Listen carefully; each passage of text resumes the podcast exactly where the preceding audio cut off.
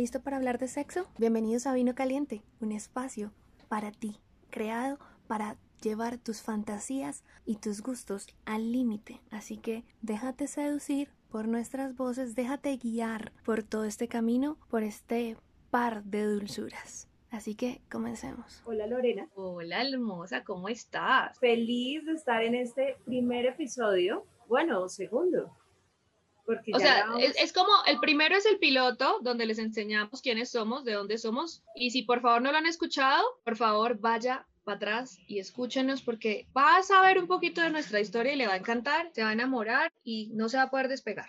Pausa un segundo ahí, ¿qué es que está pasando el de la chatarra? Ah, no, pero chatarra apenas, o sea, para que vean que estamos en Latinoamérica. Esto. Es como el señor de los aguacates. Aguacate. Sí, esto es común. Aquí estamos sintiendo en todo momento el rebusque, las personas que salen a vivir el día a día. Así que lo escuchan, si lo escuchan de fondo, quiero que sepan que esto es en vivo, en directo, muy al natural. Hoy tenemos un programa muy lindo, un, un tema muy álgido. ¿Cuál es, Lorena? El tema es, ¿hablas de tu pasado con tu pareja?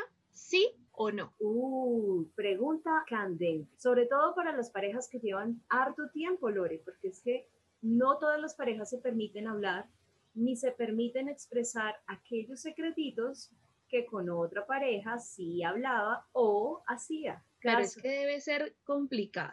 O sea, tengo personas, una amiga, una amiga cualquiera, no sé, poderle contar cuánta agua ha pasado debajo del río a su pareja actual. Pues eso generaría dos cosas. Debo decirte que si se hace desde el miedo, puede generar ruptura en la relación y desconfianza. Pero si se hace desde la amistad y la confianza profunda, puede unir mucho más a la pareja y entender que no se trata de que no seamos únicos, sino que se trata de que hemos tenido una vida, hemos tenido un recorrido y que ese recorrido nos hace lo que somos hoy en día.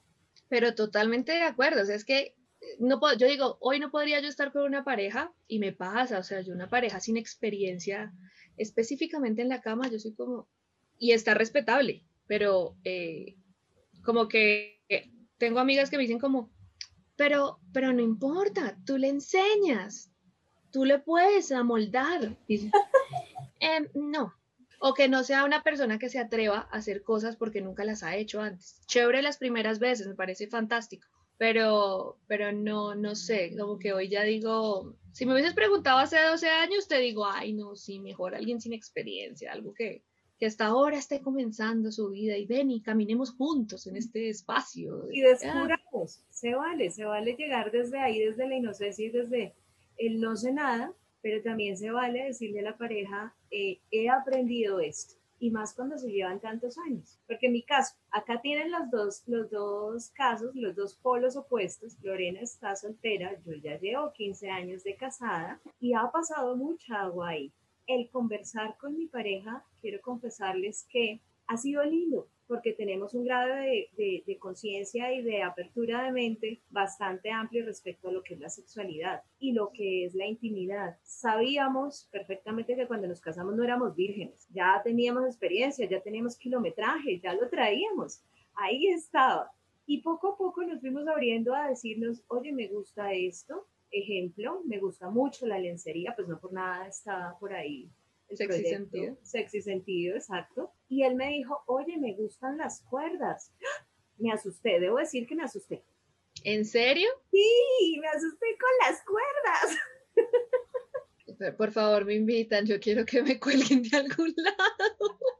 Fabuloso, porque ya te contaré lo que estamos haciendo desde Sexy Sentido para las parejas en materia de Shibari, porque esta inquietud que me dejó a mí mi esposo y que alguna vez intenté con, con quien vamos a hacer este proyecto, esta salida al aire de lo que es estas suspensiones, amarres y demás, pues nos lo trajo a, nuestra pareja porque esa parte amigo de también de toda la vida, pues fue quien me presentó a mi esposo. Y resulta que cuando me amarró la primera vez, que fue un amarre sencillo, me puso las manos atrás, me amarró las muñecas, pero yo sentí como si me estuvieran haciendo quién sabe qué, pues me conectó con memorias, memorias muy antiquísimas puedo decir que de otras vidas, y me ocasionó miedo. O sea, si normalmente mi esposo me dijo cuerdas y sentí miedo, cuando ya fui amarrada sentí peor. Pero me permití, ¿sabes qué nos permitimos? Nos permitimos eh, indagar, explorar, saber de dónde venía el miedo, por qué era que tenía miedo, a qué le tenía miedo. Pues nada, le tengo miedo a ser amarrada y totalmente em, ser sumisa, o sea, que me detengan, a que no me permitan. O sea, la historia de 50 sombras de Cristiano Grey es real. Sí, es real. es real. pero, pero real bueno. O sea, no real ficticio de que me amarran y dijimos, ah, ya. No, real en que me amarra, siento el pánico, salgo corriendo ya casada, salgo corriendo ante esta situación y digo, oh no, oh no, espera, aquí no. Y tuvo que pasar, debo decirte que tuvo que pasar tres años antes de que yo dijera, listo, me dejo amarrar. Y tuvo que pasar muchos años para que yo pudiera entrar en conciencia, hacer mucha meditación, como les conté en el, capítulo anterior, pues me volví profe de Tantra. Y sí o sí tengo que entrar en esas emociones para poder trascenderlas y evolucionar, si quiero ayudar a otros a que evolucionen. Y resultó que se trataba nada más que de mis miedos, no de esta idea falsa que nos ponen en, en, las películas, en los medios, en la pornografía, que lastimosamente tergiversan mucho lo que es eh, la cultura BDSM y lo ponen como si fuera extremadamente sádico. No es por ahí. Entonces me di cuenta que traía condicionamientos de familia, condicionamientos sociales, de amigos, de todo, aparte de mis propias memorias ancestrales. Entonces, sí empezamos a hablar con mi esposo y ahí nos abrimos y nos permitimos, ¿sabes? Ahí es cuando se hace chévere hablarlo desde la conciencia y de poder confesarlo sin el miedo a, uh, ¿qué dirá? Claro, porque es que imagínate que te digan, no, a mí me gusta que me amarren y no qué. A mí me gusta que me ahorquen. O que, pero, por ejemplo, tengo un amigo psicólogo que me dijo un día, si a ti te gusta que te den nalgadas, ya tienes algo de masoquista. Y me quedé pensando y dije, ay, sí, pues sí, lo soy. es que, ay. ay, sí, claro, este tema del mordisco, porque yo soy muérdeme, muérdeme, muérdeme el cuello, pues ahí hay algo de masoquista. Lo que pasa es que no lo vemos con tanta profundidad y, le ponemos velos y no lo conversamos con la pareja porque, ay, qué susto, que el que dirá, carajo, no. Pareja. Pero es que, por ejemplo, he visto, ahorita hay un trend en TikTok que es, es precisamente que están bailando y se ahorcan visualmente y tú no te imaginas cómo ha sido esa respuesta de la gente. O sea, como que están bailando, obvio, pero es el ahorco, no, no, o sea, te autoahorcas, ¿no? Es como que, sí, pero es tan sensual que la gente es como, ¿y eso qué? ¿Y por qué? ¿Y por qué la gente? ¿Y por qué si esto, esto es malo? Ahorcarse es malo, ahorcarse te quita la respiración, ahorcarse no sé qué cuando bien hecho, puede llevarte a otro espacio de disfrute y de gozo sexual increíble. Y ojo que aquí no les estamos diciendo que tienen que ir a hacerlo, no, conversen, experimenten, sientan. Eh, Va a hablar con la pareja, el, el, que tanto, si yo lo hice con alguien antes y viene el, el, nuevo y le digo como, oye, es que me gusta que me ahorques. La otra persona te mira como, ¿qué te pasa? O sea, ¿por qué te gusta eso? Y, y, me, y a, mí, a mí te lo cuento, o sea, me pasó. O sea, se lo comenté a, a mi pareja a una de mis parejas y era como, pero es que no, me da cosa lastimarte, o sea, ¿qué tal te ahogue? Y ahí viene lo bonito, porque ahí es donde empiezas a conectar con tus propios prejuicios, condicionamientos y juicios. Entonces, obsérvense, que me detona cuando mi pareja, ejemplo, Lorena está confesando, amor, me gusta que me ahorques, quiero que me ahorques. Obsérvate hombre o obsérvate mujer, porque puede ser al revés. Al revés. Me detona qué es lo que pasa en ti y a qué le temes. Porque en últimas este, este ejercicio de que estamos poniendo como muy escueto sobre ahorcarse o quitar la respiración, autoasfixia, es simplemente conectar nuevamente con el sentido de la vida, con el sentido de la muerte. Entonces, ¿a qué le temo en vivir y a qué le temo para morir? Ahí vamos. Pero hay otros ejemplos no tan, no tan crudos y tan... No tan, no tan así, sino por ejemplo... Me gustan los críos. ¿Así un bar swinger? Por ejemplo, y no es tan lejos. No, no es empezamos. Estamos, empezamos muy alto, con un nivel alto, ahora vamos para abajo. sí, porque se los pusimos por ahí arriba y la gente va a decir como, estos viejos están tostados. No, tranquilos, estamos hablando de cosas muy cotidianas, de lo que hablan las parejas o que no se han permitido hablar las parejas. Debo decirles que en uno de los entrenamientos de, que hago, que es para parejas precisamente, se habló de este tema y se dieron cuenta que nunca se habían preguntado qué les gusta, cómo les gusta, en dónde les gusta, qué tipo de lencería o juguetes les gusta, si les gusta o no les gusta la lencería, o si les gusta, por ejemplo, los tríos o lo... El solo juguete, el solo juguete, el solo tener un juguete sexual, automáticamente he visto en parejas que detona el, pero es que yo no entiendo para qué tiene un pene de mentiras ahí. Pero es que es un accesorio, algo diferente, algo que traigo para nuestro propio placer y disfrute. Pero, está ahí como esa competencia. Sí, porque en la mayoría de hombres, no voy a decir que todos, porque hay unos que les encanta tener un accesorio adicional y poder estimular a su pareja, a su mujer o a su hombre con un accesorio adicional y provocarle placer a través de un accesorio, de un juguete. Pero hay otros que entran en el pensamiento de me está, me está reemplazando. Siente más con una, con una cosa de plástico, conmigo. Y si pasa, o sea, es increíble. O sea, tengo una amiga que, que ya le encantan los juguetes, pero le encantan mal. O sea, tiene, yo creo que sale uno y va y se lo compra.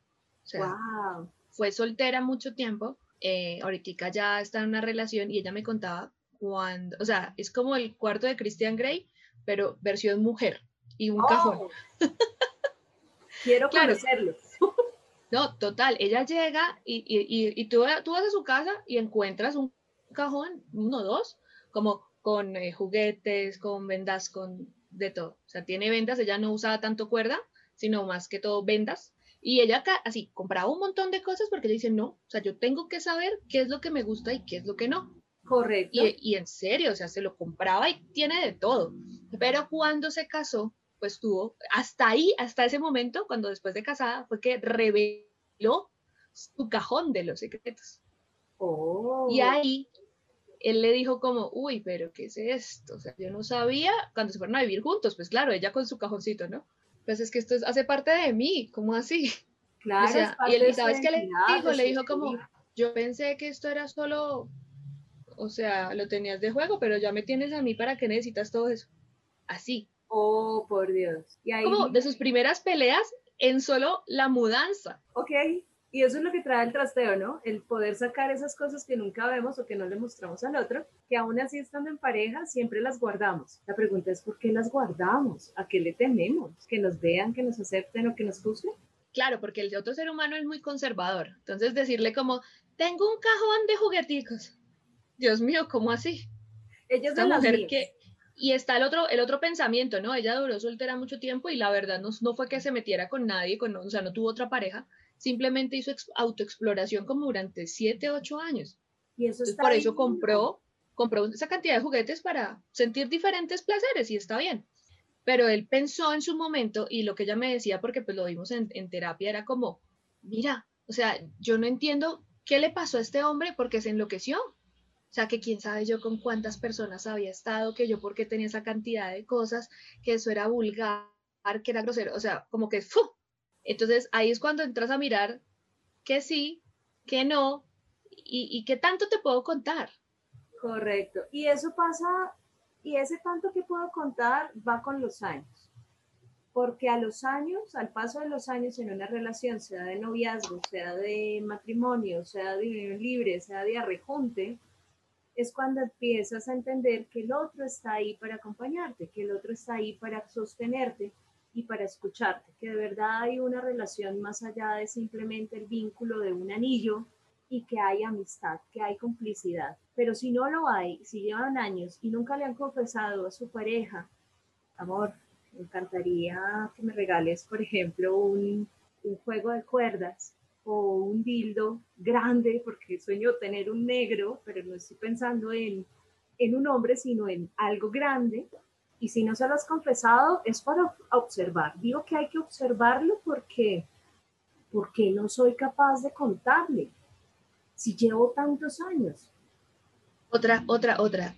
Me besé con una amiga, o sea, otra, no, no me pasa, pero me besé con una amiga en la universidad me besé con una amiga en la universidad, me besé con una amiga, tuve una, una fer, o sea, hay dos opciones, o le quiebras la cabeza al, al, hombre, ¿sí? O, o, viceversa, o algo pasa. O sea, cuando tienes una experiencia con otro ser humano del mismo sexo, pero ¿cómo se lo cuentas? ¿Cómo se lo, ¿Se lo dices? ¿No se lo dices? Simplemente llegas, Yo no sé, 20 años después y, o sea, ¿nunca se lo dices?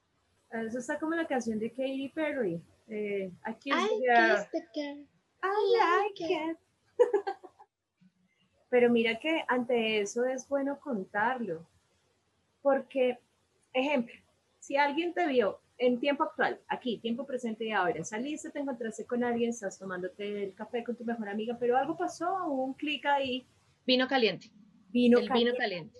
Nos estábamos tomando este vino caliente y aquí nos estamos mirando y sentimos esa atracción y si yo siento la atracción, pues a veces nos dejamos guiar y llevar y pues bueno, fue un beso, pero sabemos que no va a pasar del beso.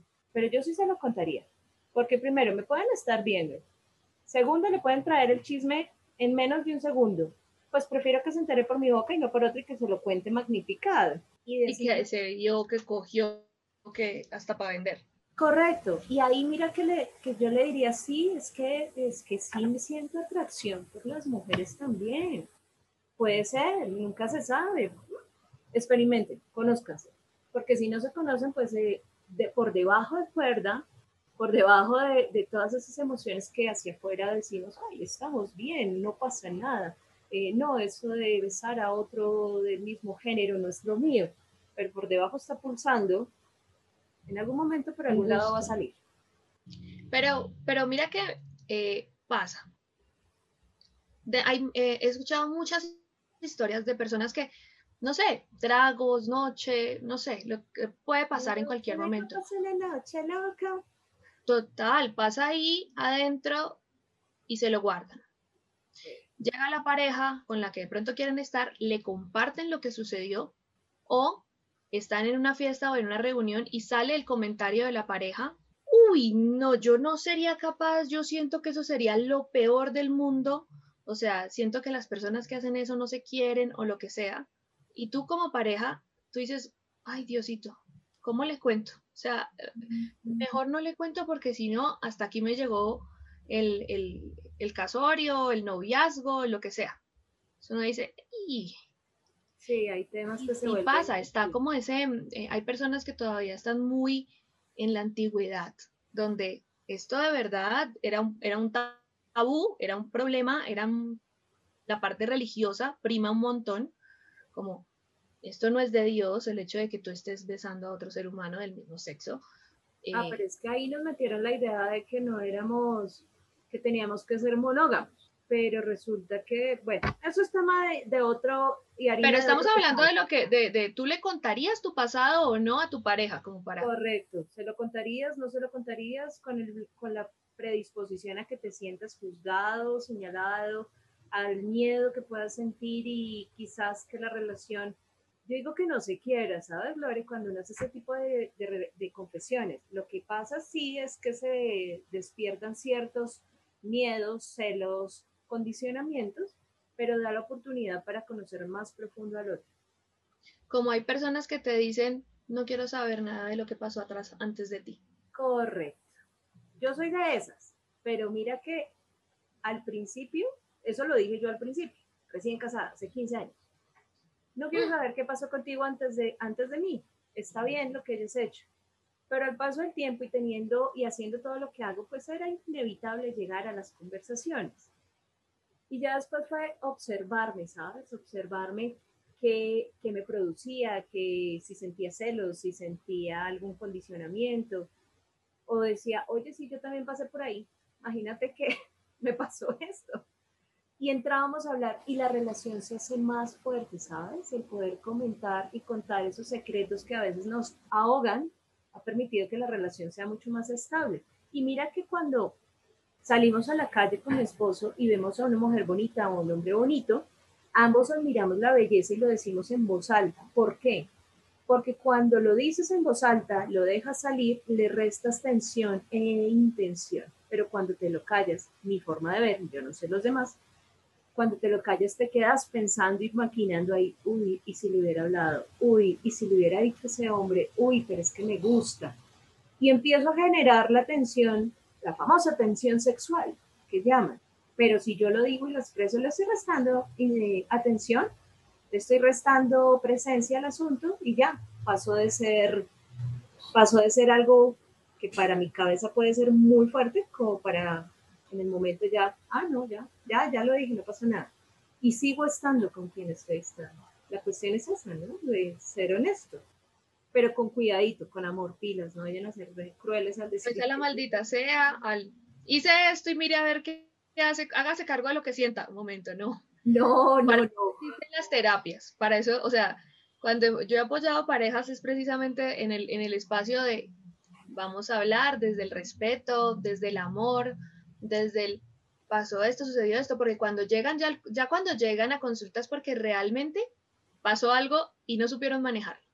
Y lo más responsable que pueden hacer es acudir a, alguien, a un tercero. A un terapeuta.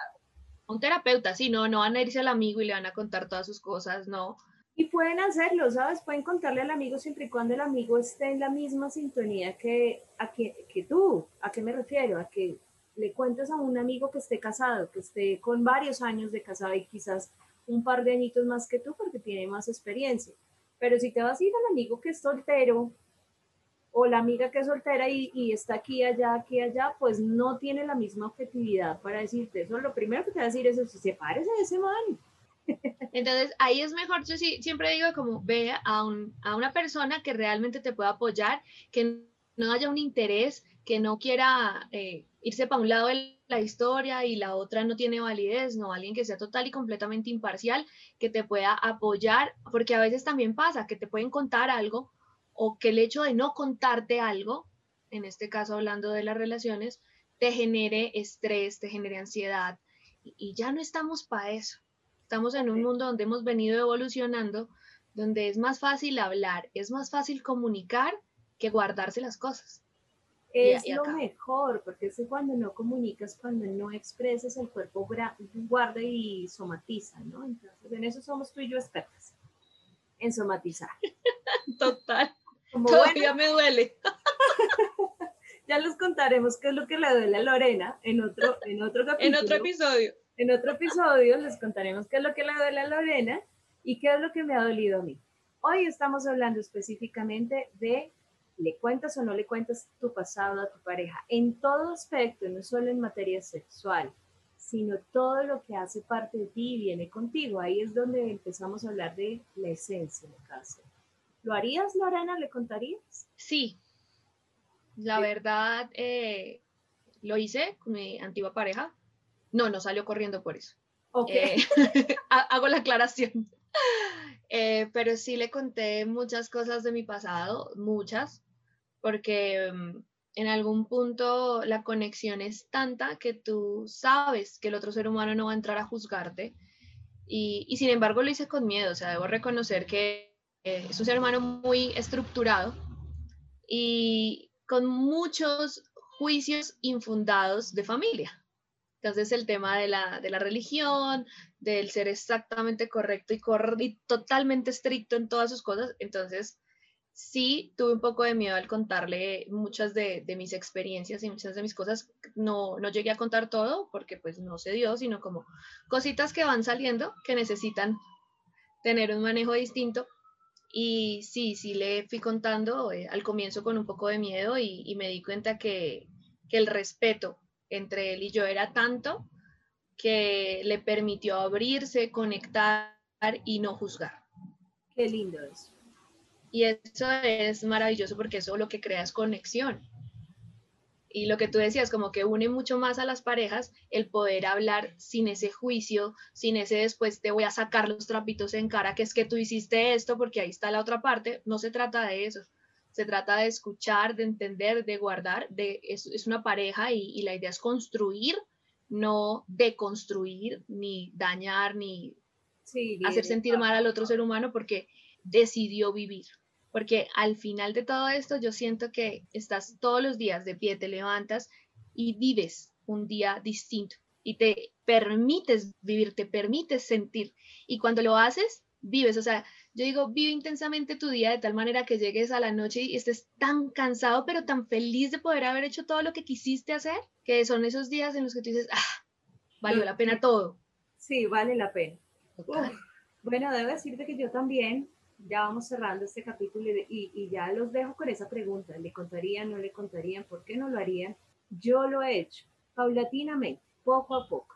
No de tajo ni a la maldita sea, como dice Lore, sino despacio, con amor, con este vino caliente en medio y decirle, uy, amor, sí, te acepto, me gusta, me gustaría que me amarres, ya, ahora sí, deshojando el miedo, dejando, dejando eh, las preocupaciones, los tabúes y todo lo que eso conlleva. Entonces sí, te acepto. Me, me pasó esto en la vida, este es mi trauma también, mira, a veces no confío del todo por esta razón, y también me duele a veces cuando hace, pasa esto entre nosotros. Y sí, paulatinamente he aprendido a contarle y a decirle, quiero esto, me gusta esto, lo quiero aquí, lo quiero allá. ¿Dónde lo quieres tú? ¿Dónde quieres este vino caliente? Total, entonces los esperamos en un próximo episodio. Recuerden que nos pueden buscar en redes sociales como Sexy Sentido en Instagram y a Martes Ya. Eh, en el próximo va a venir cargado de mucha sensualidad. Entonces, ¿los uh. esperamos? Sexualidad. ¿Sensualidad o sexualidad? No, sensualidad. Sensualidad, erotismo, que es lo que es nuestro fuerte. Nuestro fuerte, nuestro magnetismo. Algún día pronto nos conoceremos y nos veremos. A los que nos escuchan. Gracias por este vino caliente, Lore. Gracias a ti, hermosa. Nos vemos en el próximo episodio. Bye. Bye.